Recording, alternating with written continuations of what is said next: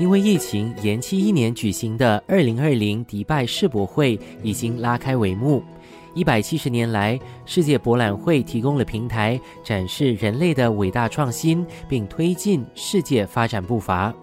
用了八年时间准备世博会的迪拜，作为首个举办世博会的中东城市，首开先河，让每个参展的国家都有自己的展馆。生活加热点，我们新加坡展馆呢是位于迪拜世博区的可持续发展区啊，那可以说是一座充满生机的展馆。那我们的主题呢是自然培育未来，主要是我们想体现我们新加坡通过创新和有效的城市解决方案，成为自然城市的这个愿景，还有发挥我们可持续发展的精神。那我们想要塑造的呢，就是在沙漠中打造一个重现热带城市景观，让访客们来参观我们的展馆的时候，仿佛是置身在热带雨林。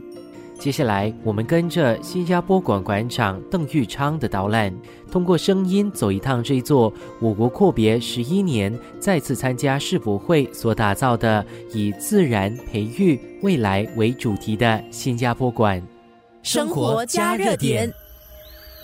你一踏入展馆的话，你迎接参观者的是一个非常充裕的一个花园景观。那前面呢有一个植物修复池塘。那整个展馆呢是围绕着一个亲密空间的一个设计，并且是由三个圆锥体构成三个主题区域。那分别呢就是城市、热带雨林还有花卉。那三个锥体的外层呢是植栽墙，那有很多盆植物呢形成这个多层的绿色植被，就是覆盖斜面的这个锥体的外层。那我们两侧呢也有树木，那这些树木呢就是有着遮挡阳光，还有在沙漠中偶尔会有沙尘暴。的这个作用。展馆内分为三大区，游客可以通过林冠步道绕过并进入三个圆锥体，一路往上走，最后踏入空中市集，俯瞰世博会景观。呃，那首先如果说进入展馆呢，就是可以先去参观我们的城市主题的锥体，在里面呢，访客呢可以看到投影故事，讲述的呢就是城市的兴起，还有自然世界面临的挑战。啊，接着呢就带入新加坡的城市规划与。发展建筑与自然绿化的结合，还有怎么样运用科技融入到建筑里面？生活加热点。接着，嗯，就是会进入一个热带雨林的一个锥体。那在这个热带雨林的锥体呢，主要的装饰呢就是一个动力的装置。啊，灵感来自龙脑香飘落的那个种子形状。这个龙脑香树种呢，其实在我们的热带雨林扮演着非常重要的角色。它占了整个热带雨林的树冠面积的大概八成左右。生活加热点，接着呢就会进入一个花卉锥体，在这第三个锥体里面呢，就会看到缤纷多彩的胡姬花，那其中也包括四个玻璃容器，就展示我们新加坡在做配种跟保育胡姬花的过程。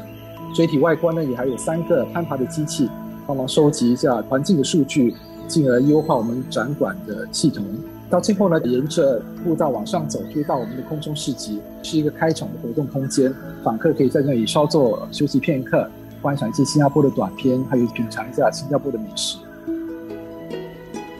馆长邓玉昌接着说道：“沙漠中打造一个绿意盎然的环境，这让新加坡馆与众不同，也因此得到了访客的热烈反应。开放第一个月以来，我们现在已经超过了二十万。”访客的一个人数，当然现在数字还在攀爬当中。其实开幕的第一个月非常非常的热，几乎是酷热难耐，所以我们也预计说，在未来的几个月，在气候慢慢的调节的比较温和时候，冬天到的时候，可能访客的流量会更大。现在白天的话还是到大概三十度左右，跟新加坡相差不远。那我们在开幕十月初的时候是四十度，所以不管你在馆外馆内。往上走动的话，几乎都是汗流浃背。当地人是跟我们说，今年的冬天好像迟来了一点，不过在十二月之后呢，应该会是非常舒服的，大概是十五度到二十五度之间。生活加热点，这个转馆市场说，在沙漠一个酷热、跟新加坡热带环境非常不一样的地域里面呢，通过巧妙的设计、科技的运用，我们还是可以塑造一个。可持续发展的一个优质的建筑，这也跟我们一直在做规划的时候希望达到的愿景和目标一样。